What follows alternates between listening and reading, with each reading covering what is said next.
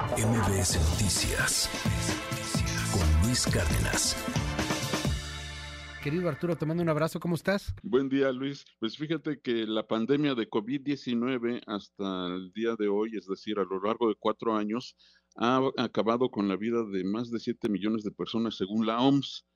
Pero fíjate que los gases de efecto invernadero que están ocasionando el cambio climático, que son dióxido de carbono, metano, y el óxido nitroso que producen fundamentalmente los vehículos de diésel, es decir, los autobuses y camiones de, transporte de pasajeros y de mercancías que no son regulados en nuestra ciudad y en el país, y las fábricas, está matando cada año 8 millones 300 mil personas en todo el mundo. Es decir, cada año la contaminación del aire mata más personas que todas las que ha matado la pandemia de COVID-19. Y esto es realmente una emergencia internacional al cual no se está, el cual no se está atacando de manera adecuada.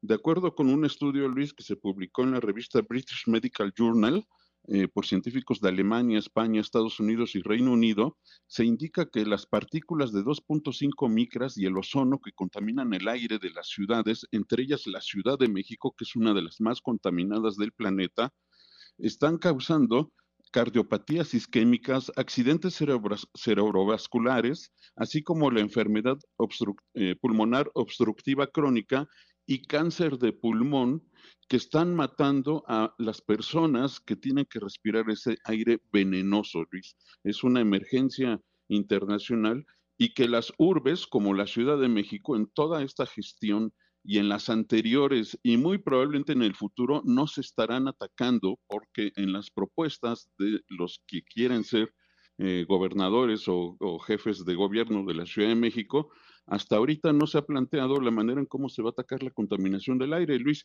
Y esta es la época del año en la que vamos a vivir las inversiones térmicas y vamos a padecer esta terrible contaminación del aire. Luis. Más información eh, lo podemos obtener en tu página de internet, querido Arturo, y en tus redes sociales. Sí, en, en sapiensideas.com y, en arroba abanab Luis, en, la plataforma, en la, en la red social X. Te mando un abrazo, querido Arturo. Gracias. MBS Noticias con Luis Cárdenas.